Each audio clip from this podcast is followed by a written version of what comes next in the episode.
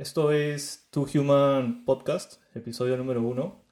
Estamos con Salazar Coaching, un amigo del colegio y ahora eh, coach nutricional. Y yo, Felipe, el host. ¿Qué tal, Renato? ¿Cómo estás? Bien, hermano, gracias por invitarme. ¿ah? Significa bastante para mí ser, ser tu primer invitado, sobre todo. Gracias. Eh, sí, esto ha sido un proyecto que ya llevo varios años pensando.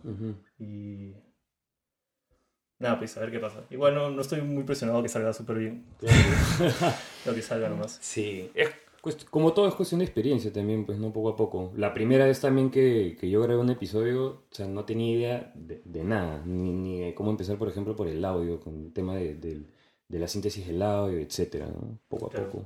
Y también full YouTube. Claro. Lo importante es atreverte a hacerlo, ¿no? Que es lo que siempre le va a todo el mundo. O sea, si tienes algún proyecto, si tienes algo en mente, algo que quieres hacer, atrévete y hazlo, ¿no? Claro, especialmente si eres joven, ¿no? Exactamente. Em, ¿Por qué no nos explicas un poco a qué te dedicas para que la gente se ubique? Mira, yo más que ser únicamente coach nutricional, en verdad me considero un coach de, de bienestar en general. Eh, ¿Por qué? Porque también doy algunas intervenciones por el lado de la actividad física, no necesariamente se da únicamente entrenamiento per se, digamos a la rutina, plan de entrenamiento en sí, sino también algunas orientaciones, ¿no? Eh, dependiendo de cómo sea el sujeto, qué rango horario es mejor, qué tipo de entrenamiento es mejor para esta persona, eh, con qué frecuencia debería entrenar en una semana, varias cosas que en verdad uno no obtiene no sé, cuando por ejemplo recibo alguna asesoría quizás únicamente en un gimnasio, eh, entro a tallar también, por ejemplo, en aspectos que van un poco más allá únicamente de lo que comes y de lo que entrenas, por ejemplo, el tema del sueño, eh, cómo están tus niveles de estrés, si es que tienes quizás algún problema hormonal, por qué eso se origina. Cosas que, que definitivamente son inciertas, pero que igual ¿me entiendes? Puedes tomar ciertas medidas correctivas al respecto. Entonces yo en general veo todo el espectro del bienestar, ¿no? Principalmente, claro, el tema de la nutrición en sí. Eh, llevo ya más de tres años dedicándome a esto.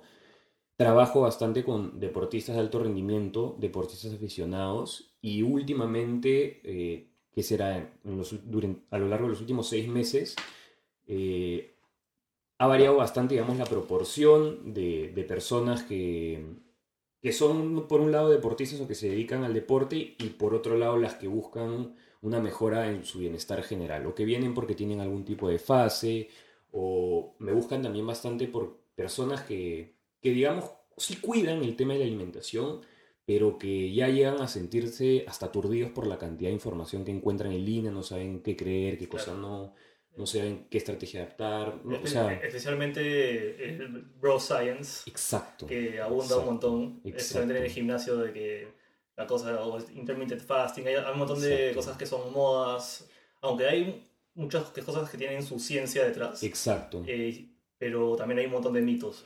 Es que hay, claro, todo eso en verdad yo creo que parte por sí, definitivamente alguna base científica, pero que sobre eso se generan una serie de falacias por encima, ¿me entiendes? Claro, y lo que he notado eh, de los, del servicio que tú ofreces es que tú sí te metes a averiguar sobre el background científico y lees estudios. Sí. ¿Por qué no nos cuentas un poco sobre eso? Mira, o sea, a mí en general me gusta, a ver, la nutrición, algo que, que, las personas deben entender es que no es una ciencia absoluta y de hecho es una ciencia en verdad bastante nueva. O sea, al, nivel, digamos, de de detalle al que se está entrando a tallar hoy por hoy es una ciencia bastante nueva y es una ciencia que evoluciona y cambia mucho. Entonces, si en verdad no estás actualizado, eh, muchas de las intervenciones que puedes eh, realizar a nivel nutricional con una persona quizás no estén del todo alineadas o quizás no sean necesariamente las correctas. ¿Por qué? Porque la ciencia en este ámbito está evolucionando muchísimo. Exacto. Además eh, hay mucho cambio de paradigma. Exacto.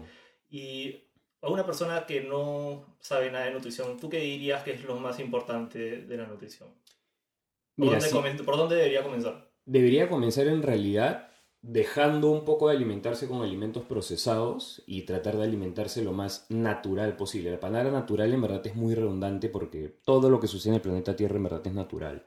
Pero natural yo hago referencia aquí a literalmente todo lo que viene de cierta forma producto, lo que es un producto de la tierra, ¿no? Claro. Todo lo que crece el suelo, lo que sale de árboles, eh, lo que nosotros eh, cultivamos a través de la agricultura. Proteínas, eh, animales, ¿por qué no? Si, si le gusta y siempre ha tenido la afinidad de hacer lo que lo haga, pero siempre buscando la mejor calidad del insumo posible, ¿no? Claro, yo, eh, bueno, a través de internet he investigado un montón de sobre nutrición, llevo años. eh, es más, cuando estábamos en el colegio, los dos éramos de los más Ujú. gorditos de la prom. Entonces ha sido un gran. Totalmente. un gran viaje. Claro, yo he bajado de peso un montón de veces. Mm. Ahora estoy también tratando de bajar de peso y con resultados. Eh, pero yo, o sea, yo personalmente creo que eh, lo más importante eh, que tiene que saber la gente que recién está comenzando su viaje eh, en el fitness o en la nutrición es que, o sea, primero saber eh, cuáles son los grupos alimenticios de la pirámide y qué función cumple cada uno de esos grupos. Ujú. Porque eh, justo está haciendo un poco de investigación sobre este tema y de hecho la razón por la cual muchas veces, seguro cuando tú hablas con tus papás o gente mayor, por lo general el paradigma que tienen de nutrición es súper anticuado. Totalmente. O sea, yo me acuerdo totalmente. que cuando estaba en primaria eh, y estaba un poquito subido de peso, entrando a secundaria, eh, yo le preguntaba a mi mamá, oye, ¿cómo puedo bajar de peso? Y ella me decía, come tallarines, no comas, no, no comas carne. Claro. come claro, tallarinas y verduras. Claro. Y todo Es que- lo contrario, ¿ves? Es que ellos también, también me pasó de hecho con, mi, con mis papás, de hecho la cosa ha sido bien, bien diferente porque digamos a la medida que yo he ido cambiando, digamos que sí de cierta manera u otra ha, ha repercutido en los otros miembros de mi familia, ¿no? Mi abuela también, o sea, sí, sí, en mi familia ahora sí se tiene este, esta... mm, No te voy a decir que se meten a leer estudios porque no lo hacen, pero sí me pregunto, o sea, ¿me entiendes? Cuando van al supermercado, o sea, sí les nace la duda de si me voy por un producto X o un producto Y, eh, qué debería comer en tal momento del día. Mi papá en verdad siempre ha sido súper deportista, lo es hasta el día de hoy. eh, y en verdad para la edad que tiene, para que está bastante bien, está íntegro, hace deporte 5 hasta 6 veces por semana. Eh, entonces sí, sí tienen este interés, ¿no? En profundizar un poco más con, con la alimentación. Mi madre siempre ha sufrido también del estómago y ahora a, raíz de una serie de intervenciones que hicimos en su caso está muchísimo mejor. Ella se siente mucho mejor también. Entonces, pero sí, a ver, hay que tener en consideración que ellos vienen de una época mm, totalmente distinta y sobre todo durante este periodo de tiempo fue donde apareció esta, esta supuesta corriente de que las grasas en verdad era lo que te engordaban Exacto. en lugar de los carbohidratos. Y tú sabes cuál es el origen histórico de ese paradigma, porque me puse a averiguarlo. La- a fondo, a fondo no lo sé. Eh, lo que sucedió fue que todo comenzó en, en el 55, en 1955, cuando el presidente americano Eisenhower sufre un paro cardíaco. Ya. Y entonces ahí la nación se pone a preocupar sobre qué causa los paros cardíacos y tal, tal, todo eso. Entonces eh, la American Heart, Heart Association, Association.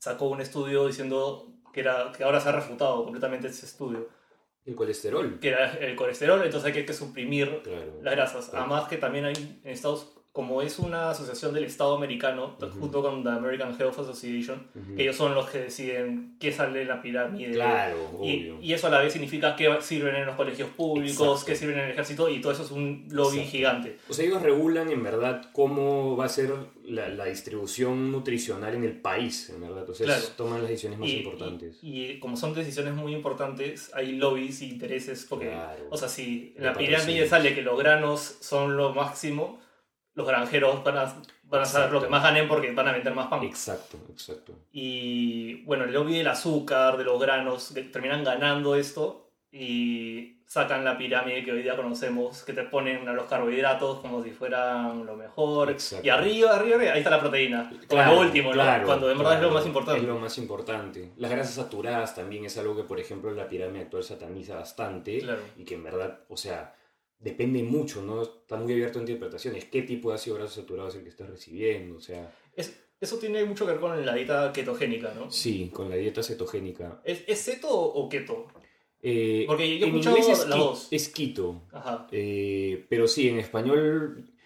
A ver, se dice. En, en- en español lo que sí es es cet- cetonas, o sea, se dice cetonas y cetogénica. Ujú. Este, pero sí, en verdad, más, más que nada es un tema de nomenclatura, Claro. ¿no? O sea, yo- como yo los veo en inglés, sí, yo la conocía Claro, como keto, pero sí había escuchado gente en español que le decía cetogénico. Claro, claro. Eh, ¿Y tú sigues esa dieta o, o la utilizas como referencia? Mira, yo no he hecho, a ver, nunca he realizado un periodo tan largo de, de- de dieta cetogénica. Sí entraba a ketosis, que es un estado mediante el cual tu cuerpo básicamente comienza a hacer uso de estas cetonas y lo que hace literalmente es tu cuerpo se vuelve mucho más eficiente metabolizando esos Claro. O sea, deja de usar eh, el azúcar de tu exacto. cuerpo y usa la grasa. ¿no? Exacto. Y se vuelve mejor procesándola. Exacto. Eh, sí, sí he tenido, digamos, una etapa donde pasé por eso, pero fue, fue de manera, en verdad, un poco que... No, no fue mi intención necesariamente irme por el lado de la keto, pero esto fue el inicio de mi ayuno. O sea, cuando yo comencé a hacer el ayuno intermitente, uno también de los beneficios del ayuno intermitente es que mejora la producción cetogénica durante tu ventana de ayuno, en mi caso que era en la mañana. Y durante 10 días, en verdad, yo lo acompañé con una dieta, sí, consumía definitivamente menos de 50 gramos de carbohidratos, o sea, muy pocos carbohidratos, y le aumenté bastante el consumo de grasas, y sí, efectivamente, comencé con el tema de la sudoración, los dolores de cabeza, bastante alta temperatura. Eh, no tengo, digamos, una prueba fehaciente de que estaba yo en, en ketosis, pero justo la otra semana, por ejemplo, invité a, a Kiara Mayo, que es una, una wellness coach que se especializa sobre todo en dieta cetogénica y sí, efectivamente todos los indicadores que yo tuve en aquel entonces eh, son de que estaba entrando en el estado de ketosis. La dieta cetogénica, mira, es bastante, o sea, tiene varios beneficios comprobados, se utiliza para tratar también una serie de enfermedades, eh, epilepsia, diabetes tipo 2, entre otras, pero sí, a ver, número uno, sí es de hecho una, una dieta bastante restrictiva. Yo considero también que la factibilidad de realizar un tipo de alimentación u otra depende sobre todo del entorno. Entonces, Claro. por ejemplo, si tú, eh, no sé, acá en Perú, en Lima particularmente, si tú haces una dieta cetogénica, para cualquier tipo de alimentación yo siempre digo a las personas tienes que pensar en cómo es tu ámbito social. Porque si tú sabes que, por ejemplo, colocándote en alguna situación donde vas a estar rodeado de otras personas y tengas que, que improvisar, que comer fuera, eh, y tengas que necesariamente estarte privando de muchas cosas o no puedas tener alguna alternativa a la mano, ese tipo de alimentación no va a ser sostenible a largo plazo. Claro. Todo bien, que sí se pueden variar por etapas, pero sí hay que tener eso en cuenta, ¿no? Entonces, acá, por ejemplo, yo considero que en Lima hay máximo un par de cafés que tienen opciones eh, keto, literal. Eh, ¿A qué te refieres con opciones keto? El café en sí es keto. Sí, totalmente. Entonces- Pero, por ejemplo, a ver, eh, si tú, por ejemplo, estás haciendo una dieta cetogénica, ¿ok? Y te vas, por ejemplo, en horario de media tarde, no sé, una señora, por ejemplo, y se junta con unas amigas a tomar un café, a comer algo. Ahí realmente, en cuanto a lo que puedas comer, estás súper limitado. Eh, sobre todo cuando no coincide con alguna comida muy grande que, ok, ahí puedes pedir una gran cantidad, por ejemplo, de, de ensalada de verduras y lo complementas con una buena porción de proteína. Eh, si te traen alguna taja de pan o lo que sea, lo dejas y, ok, estás cumpliendo dentro de los parámetros de lo que es la dieta keto. Pero, eh, ¿qué pasa si te vas una media tarde? Únicamente vas a estar, ¿me entiendes? Únicamente vas a poder consumir el café, o Claro, sea... vas a tener que hacer ahí una porque un queque, cualquier Exacto, carbohidrato rompe el estado de exacto. ketosis. Y no, y a ver, de cuando ya tú tienes un, plan nutricional, digamos, estipulado, dejar de comer una comida tampoco es lo ideal, ¿no? ¿Por qué? Porque justamente el plan nutricional se hace en base a unos requerimientos que tú debes cumplir a lo largo de tu día. Entonces, acá, por ejemplo, aunque no lo creas, sí hay un café que tiene una, una pequeña parte de la carta que son opciones keto. Literalmente hasta tostones, eh, que son hechos de, de pan de semillas súper altos en, en- tienen, son altos en ácidos grasos, bastante altos en fibra y muy, muy bajos en Es co- carbohidrato o sea, reemplazar carbohidratos eh, simples por complejos, creo que ese es el, término, ¿no? Sí, sí, O sea, altos en fibra, tipo ah, linaza o Exacto. salvado de avena. exacto. Lo que pasa es que, mire, el, el problema de la dieta keto es que tú únicamente, o sea, no debes consumir más de 50 gramos de carbohidratos netos al día. Pero 50 gramos en verdad es, va- es bien poco. Y, o sea, sí, y los carbohidratos se colan a tu dieta sin Exacto. darte cuenta. En- hasta en fuentes, en verdad, de grasas, tienes tú Claro. cierta cantidad de carbohidratos en la palta, en los frutos secos. Entonces, y si tú te pasas de estos 50, creo que tienes un par de veces a la semana máximo para pasarte, si te saca el estado de ketosis. Y entrar al estado de ketosis no es nada agradable, en verdad, ¿no? Eh, ¿Por qué? Porque tú justamente es un cierto tipo de hack que tú le estás dando a tu organismo. Entonces sí son de hecho estos factores que, hay que tener en consideración. Yo creo que, digamos, la coyuntura actual de, de, de nuestra, de nuestra sociedad, de, de, la ciudad de Lima particularmente ahorita, no está necesariamente tan adaptado como quizás, no sé, Santiago y Chile. En Santiago, a donde sea que tú vayas, tienen alternativas keto. Entonces Claro. es mucho más factible. ¿no? Es una ciudad también más moderna, ¿no? Muchísimo Que no- que más ¿no? Exacto, exacto. Y, Están, están, nos han sacado algo de ventaja. Sí, y eh, yo también pienso que, o sea, en primer plano es saber lo de los grupos, eh, saber que, cum- que la proteína, los carbohidratos, los vegetales, las frutas Ujú. que sirven, para qué sirven. Y después también saber eh, cuál es tu objetivo con tu nutrición, ¿no? Porque tú ves la dieta de Michael Phelps, Exacto. o sea, y- o sea, yo si quiero bajar de peso, no puedo... Imposible. Porque la cantidad, o sea, su dieta es alta en carbohidratos, de lo que tengo entendido, para tener energía de fácil acceso. ¿no? Exacto. Aparte que él, o sea, hay, hay inclusive microciclos donde entrena tres veces al día y tiene que hacer una siesta, ¿me entiendes? Este, en, en- en- una cámara de sales de Epson para poder recuperarse para la tercera. O sea, es una demanda totalmente distinta a la que un ser humano, digamos, co- como, ah, como nosotros que somos deportistas, digamos, aficionados, Claro. y mucho, y mucho más diferencial aún con una persona que en verdad no ni practica deporte esporádicamente, digamos, ¿no?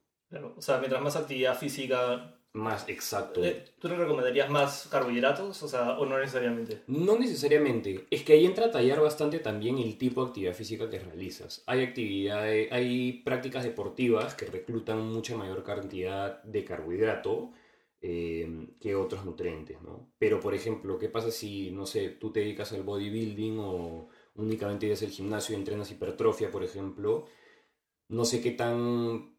Yo sí no soy muy pro de, de, de cómo se maneja el tema de, de la alimentación, digamos, en el mundo del culturismo, que es una etapa de, volumen y una etapa de corte. Etapa de corte, ok, sí, pero hay muchas personas que confunden el tema de la etapa de volumen. No necesitas ganar una gran cantidad de volumen de masa para ganar algo de masa muscular. Claro, El o sea, surplus calórico, o sea, hay, hay evidencia de que en verdad es mucho menor de lo que la gente cree que en verdad es, ¿no? Claro. eh, eso es lo que se conoce como el bulking y el cutting. Exacto, el bulking y el Claro. cutting. Y además eh, hay el clean bulking. y, Exacto, o sea, el y dirty bulk, Claro. exacto. Y mucha gente cree que, ah, como tengo que consumir 3.000 calorías diarias o, no sé, si no sabe cualquier otro número, y come McDonald's. Claro, terminas de entrenar bíceps y te vas al McDonald's y... Claro, efectivamente aumentas masa muscular, pero grasa La- también. exacto, Entonces la- no se nota. Exacto, la Y- calidad de la masa es, ¿me entiendes? Es, o sea, lo que estás ganando ahí en verdad te estás llenando de lípidos, te estás llenando Claro. de líquido también. Y caes en el ciclo de que eh, bulking y, y cutting. Exacto. Bulking y cutting y no hay sin ningún resultado porque eh, ahí tienes tanta grasa que con quemarla quemas todo tu Exacto. músculo. Entonces, y una persona que eh, tiene un índice de grasa alturado. ¿tú qué le recomendarías para eh, comenzar? ¿Debería eh, generar masa muscular y después bajar de peso lo más que pueda y después ya preocuparse por la estética? ¿O qué le recomendarías? Mira, yo siempre, siempre, siempre, a todas las personas que veo, mujer, hombre, independientemente de la edad que tengan, si a mí me preguntan, o sea, si ya no vienen con un régimen de, de actividad física o ejercicio ya estipulado y me preguntan a mí qué debo hacer, yo siempre les voy a decir que entrenen al menos unas cuantas veces por semana fuerza. Fuerza como, como capacidad humana en sí. No necesariamente fierros. Ex- no necesariamente hipertrofia. Claro. Exacto. O sea, hay, hay varias, dentro de lo que es el, el- el- el espectro de la fuerza, lo puedes trabajar de una serie de maneras distintas. Por ejemplo, eh, fuerza hipertrofia, que es lo que se suele entrenar en el gimnasio, un culturista, es totalmente distinto de fuerza explosiva, que es lo que suele trabajar, por ejemplo, un futbolista, de manera compensatoria a su entrenamiento. ¿no? Claro.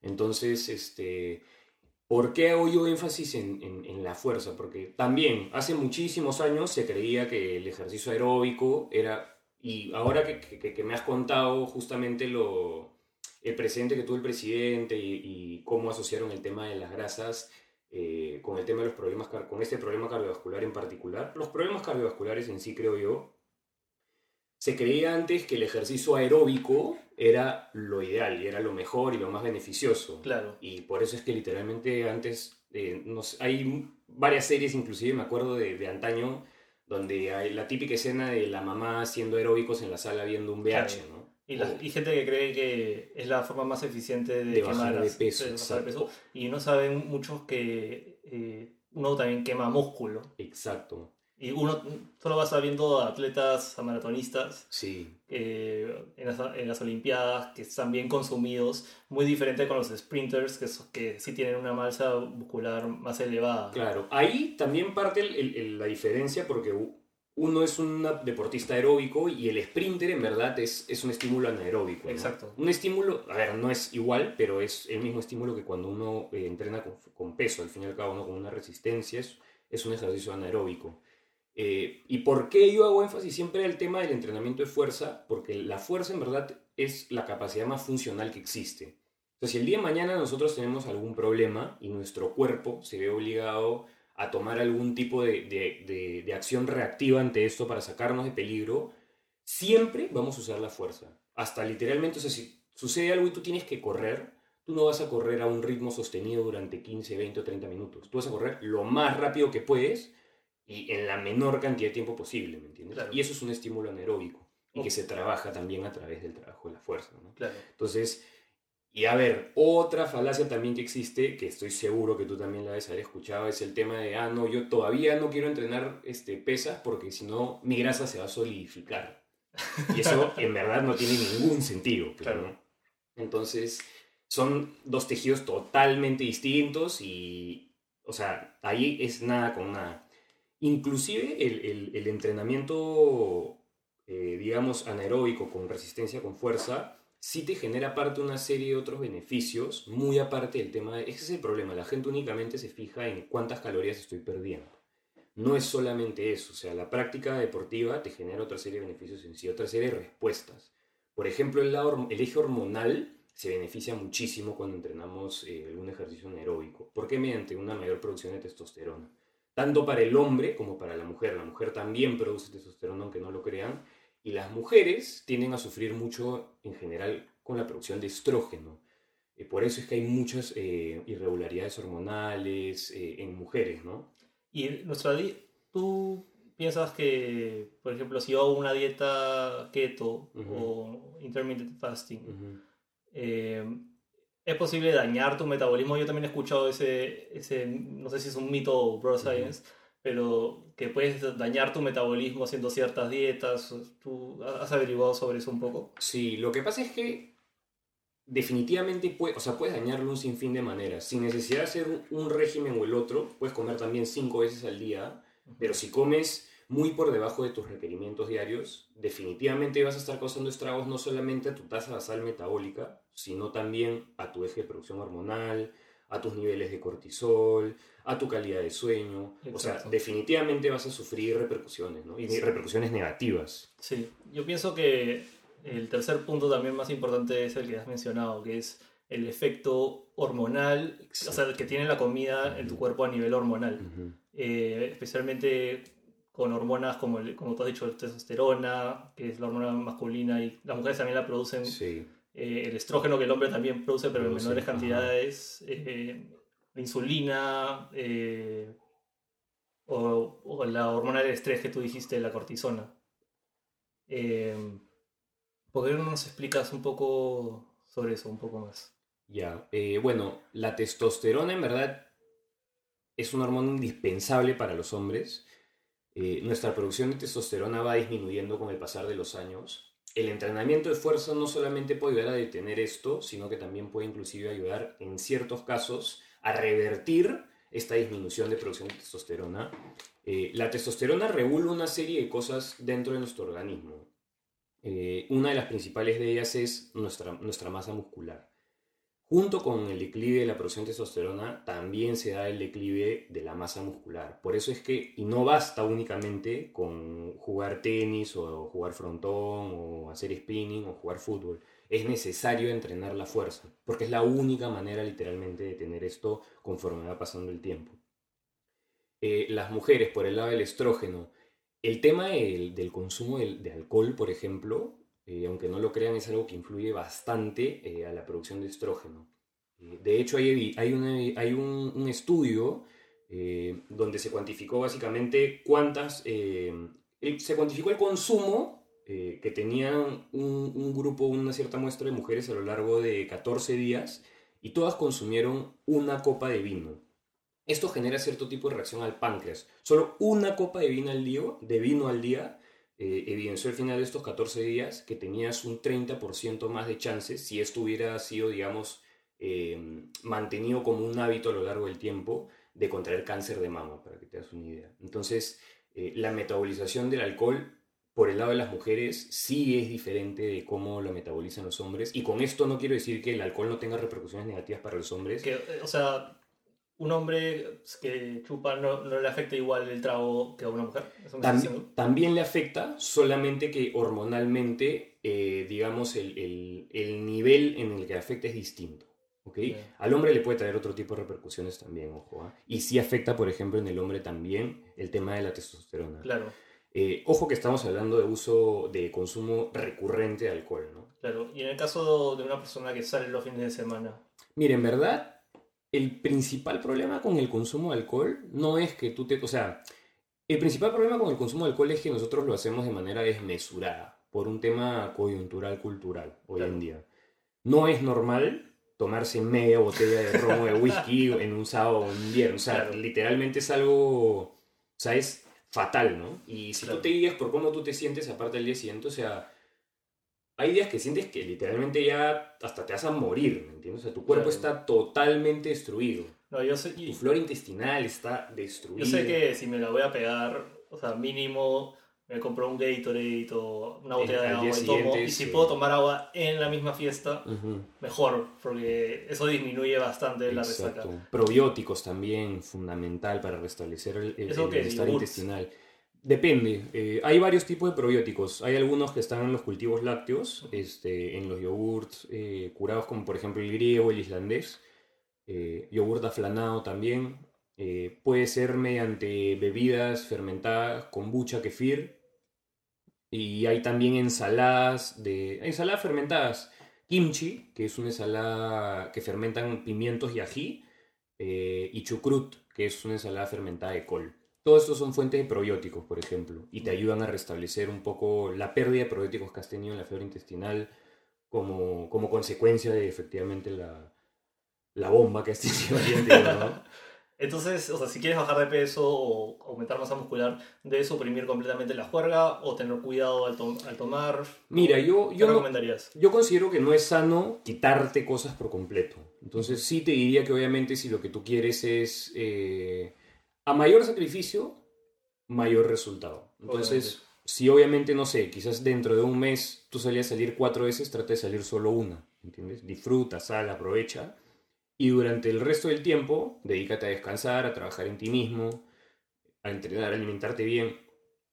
Yo también, eh, respecto al tema de- del manejo de peso, yo sí me doy cuenta que nosotros consumimos mucho más carbohidrato de lo que realmente Claro. necesitamos. Y además, eh, uno se siente mal, ¿no? Cuando comes muchos carbohidratos, o sea, eh, el efecto del carbohidrato es que sube la insulina, porque Exacto. lo que la- mucha gente no sabe es que tu cuerpo, cuando consumes carbohidrato en tu cuerpo, lo transforma en azúcar. Exacto. Entonces es como si tuvieras comido, comes o fruta o pan, aunque sea salado, eh, tu cuerpo lo va a interpretar como si estuvieras comiendo azúcar. Lo descomponen partículas de azúcar literal. Claro, y eso hace que tu insulina suba para poder Exacto. digerir ese azúcar. Exacto. Y cuando dejas de consumirla en la mañana, te comes dos panes y después en la tarde tu insulina, tu insulina cae. Y ahí es cuando te sientes cansado, te, viene hambre, Exacto. estás estresado. Exacto. Y- Eso que acabas de decir en verdad es súper importante porque es el clásico, el síndrome de la oficina. Mm, Sales muy temprano, o sea, sales muy apurado de y que te juro, luego haber escuchado unas 80, o sea, 85% de las veces que entra una persona a mi consultorio es literalmente lo mismo. Oye, cuéntame un poco acerca de cómo te alimentas. Yo en verdad me alimento sano, aunque Claro. todo empiece por ahí. Me levanto, me tomo un jugo de papaya con fresa, plátano y me voy a trabajar. claro, Entonces ahí, ya comenzó mal. ya, o sea, ya comenzaste dándole, no solamente, o sea, le estás dando tu cuerpo unos 40, 45, 50 gramos de fructosa libre, que obviamente te van a generar un pico de insulina súper alto, y luego, alrededor de las 10, 10 y media, 11, la clásica, sientes una bajada en los niveles de energía. Y es justamente porque estás teniendo un crash de insulina. Todo lo que subió tuvo que bajar. Entonces tu cuerpo automáticamente ahí es donde entran también el tema de las tentaciones. Claro. Por eso se come tanto dulce Todo, en las todo, oficinas. todo, todo tiene una raíz hormonal. Exacto. Que es que hace que tu cerebro piense de una forma y te pida, oye, o sea, me tomé mi jugo de fresa o lo que sea en la Exacto. mañana, chévere, de papaya, y después en la tarde ya me provoca comprarme las galletas, eh, comerme un sándwich. Es porque tu cuerpo quiere recuperar esa estabilidad que le diste en la mañana. Comenzaste muy alto, entonces tu cuerpo quiere mantener el pico de insulina.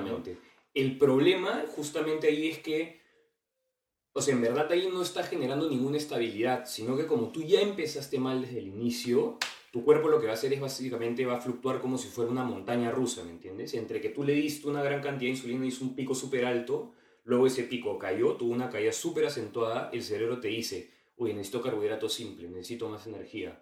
Ok, tú le vas a dar más carbohidrato simple, tu cuerpo nuevamente va a generar un pico de insulina súper alto y luego después de unas horas va a volver a tener la misma caída. Y así sucesivamente hasta el final del día y así todos los días. Claro. Totalmente diferente a que tú empieces tu día, por ejemplo, quizás consumiendo una buena fuente de proteína, una fuente de grasa o ya un carbohidrato complejo, un índice glucémico súper bajo, por ejemplo. Tu- la fluctuación de, de la insulina va a ser súper sostenida. Literalmente es como que tú tuvieras únicamente un, un- un, digamos, un- un- unas barreras y la insulina fluctuara a lo largo de todo tu día durante estas barreras, dentro de este rango únicamente. Entonces, la cuantificación de tu energía va a ser mucho más pareja a lo largo de todo tu día. No vas a sentir ningún altibajo. Va a ser eh, mucho menos invasivo.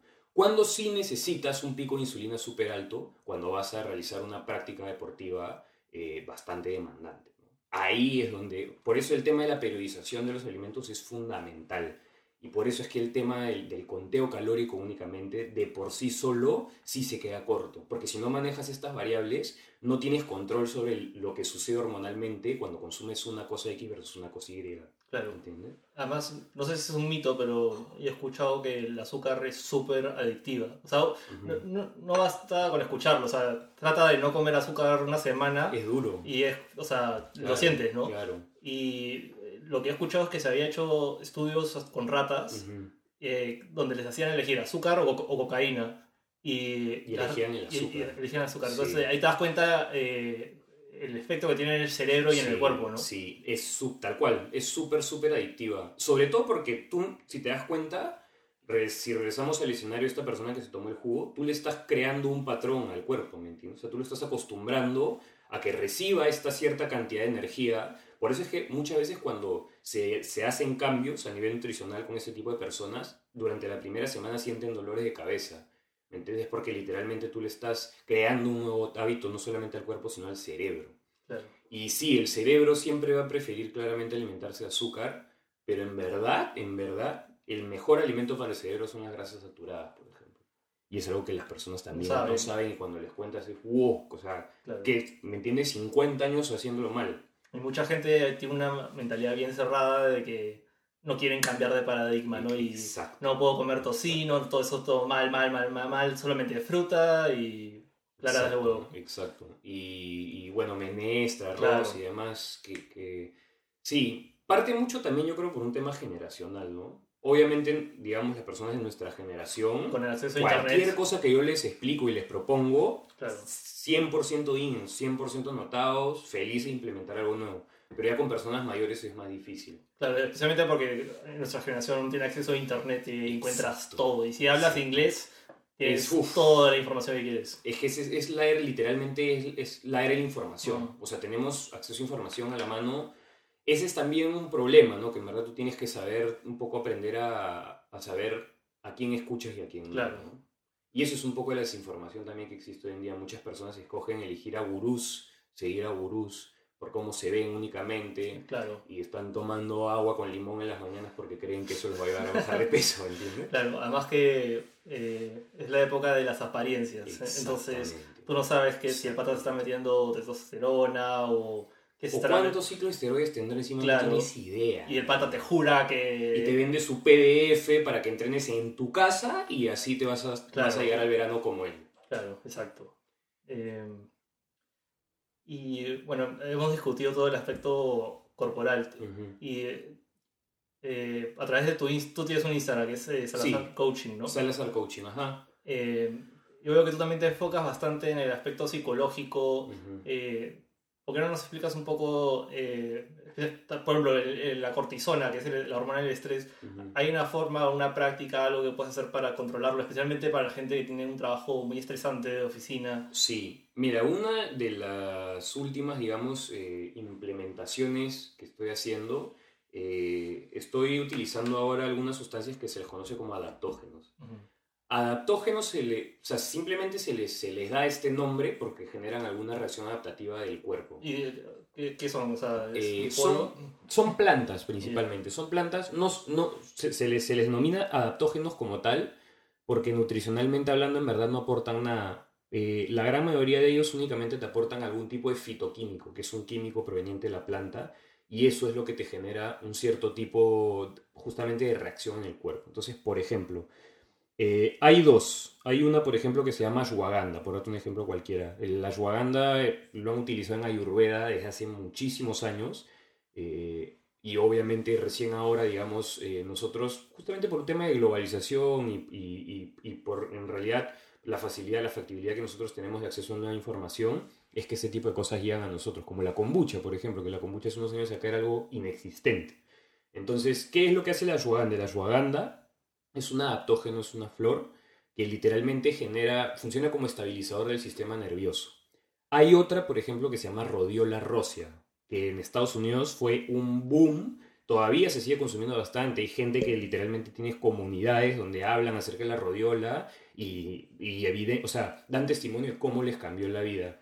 La rodiola es un adaptógeno que no, no se explica al 100% cómo es que, que- que funciona, así como hay muchas cosas que aún en realidad no sabemos, reacciones que suceden que no tenemos nosotros estipulado exactamente cómo es que suceden o qué reacciones químicas generan, pero la rodiola funciona como un adaptógeno para el estrés.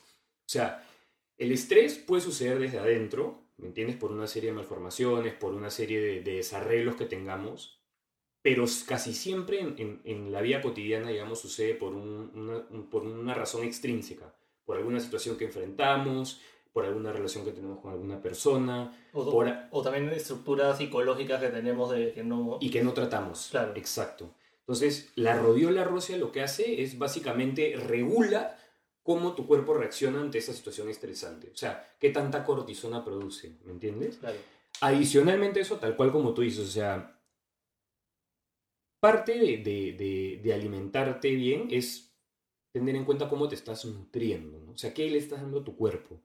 Eh, la ansiedad, por ejemplo, sí, a ver, que hoy en día en verdad es súper común. eh, si no me equivoco, es uno de los patrones psicológicos más comunes que existen hoy en día eh, y está súper ligado al nivel de inflamación que las personas tienen. Sustancias inflamatorias son azúcar refinado principalmente, aceites hidrogenados, que son básicamente refinados, son súper inflamatorios y cuando los exponemos a altas temperaturas más todavía. Y todo eso, ¿qué te genera? Te genera, genera literalmente una reacción proinflamatoria en tu cuerpo. Eso afecta, aunque no lo creas, a la producción de serotonina. Eh, la producción de serotonina, el 90% de la producción de serotonina, que es una de las hormonas del bienestar, se produce en el intestino y está condicionada, por ejemplo, a cómo esté nuestra salud gastrointestinal. Entonces, sí hay, ya hoy en día en verdad o sea, se sabe que la nutrición es, es una ciencia en verdad integral, no es únicamente, no únicamente regula el tema del peso, Claro. se regula literalmente desde cómo tú te levantas en la mañana, cómo te sientes. Claro, la serotonina es eh, la hormona de la felicidad. creo, ¿no? Exacto, es junto con la dopamina. La dopamina, claro. Y, y tal cual, o sea, sí hay, hay, hay muchas cosas en verdad que la alimentación pueden hacer por ti, ¿no? También por el lado de, de- hoy en día, si, si- si analizamos, por ejemplo, cuáles son las principales causas de muerte a nivel mundial, son eh, enfermedades que suceden por, eh, por ejemplo, diabetes, de- por desórdenes de estilo de vida, como se les Claro. conoce.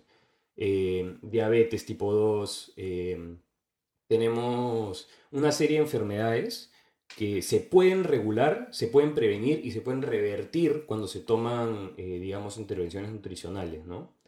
Y yo también siento que sí es un tema que es un poco más objetivo, un poco más holístico, que mientras más te conectas tú con la comida, sí te genera un... te cambia un poco el chip en general respecto a cómo tú percibes varias cosas. ¿Por qué? Porque el estar conectado en verdad con el alimento, la comida es algo súper elemental, es algo súper esencial, es algo súper pequeño, pero que es algo que, por lo mismo que es algo súper pequeño, muchas veces no le prestamos tanto interés, cuando en verdad es algo fascinante, ¿me entiendes? O sea, cuando tú ves algún alimento y entiendes un poco más acerca de qué genera eso en ti, eh, qué beneficios te trae, por qué tienes que consumirlo, cuando lo comienzas a ver de una manera un poco más objetiva, literalmente cierto es tu cierto grado de acercamiento y agradecimiento ante eso, ¿no? Porque es algo que literalmente estás consumiendo para bien, ¿me entiendes? Totalmente distinto cuando vas y compras algo en un supermercado, ¿me entiendes? Prefabricado, envasado. Claro, cómo te sientes eh, anímicamente influencia mucho eh,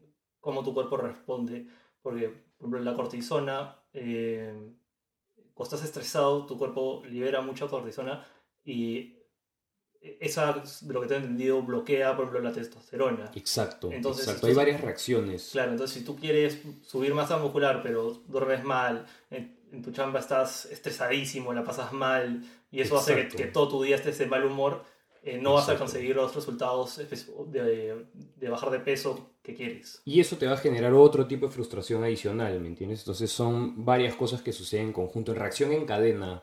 en verdad, sí, la nutrición, la alimentación son es una, son una serie de reacciones en cadena, ¿me entiendes? Que tú partes de un punto A desde qué cosa le das a tu cuerpo y se puede ir hasta un punto Y de todas las reacciones que va generando en el camino, como tirar una pieza de dominó, claro. ¿entiendes? Por eso es que en verdad es una ciencia muy compleja. Y por eso es que yo también digo a las personas que cuando, si quieren realmente realizar alguna implementación significativa en su vida, o que se informen muchísimo al respecto, o que lo hagan de la mano con un profesional, ¿no? Claro, sí, yo me acuerdo que cuando tuve mi primer nutricionista, mi vida cambió completamente. Cómo veía la comida, todo, o sea, y comienzas a ver resultados. Que o sea, antes es un poco, estás vendado de los ojos y sigues lo que te dicen y no entiendes mucho, pero cuando comienzas a ver resultados, eh, ahí te das cuenta, oye, pucha, ahora que no como tallarines cuatro veces a la semana, Exacto. He, bajado un par de kilos, esta cosa está funcionando, y ahí vas entendiendo, ¿no? Eh, hemos hablado sobre las azúcar, sobre el azúcar. Eh, ¿Tú usas algún sustituto para el azúcar que no sea tan adictivo o que no tenga un efecto negativo en el cuerpo? Sí, mira, yo, a ver, uso varios en verdad. Ahorita que, que estoy haciendo ayuno, eh, sí trato de evitar cualquier tipo de endulzante durante la ventana de mi ayuno. Únicamente consumo café, agua o bebidas herbales. ¿Y, por qué evitas endulzantes? Lo que pasa es que una, una de las principales razones de ser del ayuno es que tú cuando te levantas, tu insulina está 100% estable. ¿Me entiendes? Porque no has recibido ningún tipo de alimento durante el día. La idea es mantenerla así hasta que tú rompas el ayuno una cierta cantidad de horas después, dependiendo de cómo sea tu rango de ayuno, ¿no? Eh, y sí, ahí me metí a investigar a full y hasta inclusive los glucosios de esteviol te generan un cierto, una cierta liberación de insulina. o sea, muy pequeña, pero que igual te están sacando de este, digamos, eh, de esta neutralidad, ¿me entiendes? Y también hay que saber cómo romper la ayuna, ¿no? Exacto. Porque si haces ayuna toda la mañana y a las 2 de la tarde te comes un donut o algo así y dices, no, es, mi, mi, carbohidrato del día. Exacto. Ahí ya la Es que ese es el, ayuno no puede ser una, una herramienta, digamos, para comer mal y compensarlo de cierta manera. ¿Me entiendes? No funciona así, porque inclusive ayer justamente leí eh, un estudio que hicieron durante seis días únicamente en Japón, eh, con un grupo de 12 chicos divididos en dos. Uno realizaba ayuno intermitente, comían únicamente de 12 a 6 y los otros comían eh, de manera normal, igual, hasta las 6, de, creo que era de 9 de la mañana a 6 de la tarde. Eh, a lo largo de seis días, los cambios que se observaron fueron los mismos, pero era un estudio isocalórico. O sea, básicamente ambos grupos consumían la misma cantidad de, calorías proveniente de la misma cantidad de ingredientes. Entonces, sí, claro, el ayuno yo lo veo como es una herramienta para implementar una serie de intervenciones durante esta ventana, sobre todo, y de ahí en adelante, que te generen algún cierto tipo de beneficio, ¿me entiendes? Por lo mismo que tú tienes una ventana mucho más pequeña de horas para alimentarte, la idea ahí es que tú utilices eso a favor tuyo para que tengas un cierto déficit calórico, ¿me entiendes? Y así sucesivamente. Entonces, regresando al tema de los endulzantes, por ejemplo, hoy en día hay una nueva... es un nuevo tipo de endulzantes que se les conoce como alcohol de azúcar. Hay algunos que son naturales y hay algunos otros que no, pero no son, eh, no son edulcorantes en sí como tal. ¿Y has escuchado del monk fruit? Sí, exacto. El monk fruit es literalmente, eh, por más gracioso que suene, es una fruta que recogen unos monjes en Asia y que la corteza, bueno, cortan la fruta, parten la fruta por la mitad y toda la parte de la pulpa, digamos, del relleno, eh, no estoy seguro si la secan o qué es lo que hacen, pero literalmente queda un granulado que es exactamente igual al azúcar. Sí. Eh, es súper bueno el monk fruit. Eh, no se- no, hasta a la fecha no se sabe que tenga ningún tipo de repercusión neg- negativa. Viene una fruta, en verdad. O sea, es Claro, algo. es, ¿me completamente- entiendes? es mejor que el stevia, Exacto. o sea, sabe más rico. Exacto.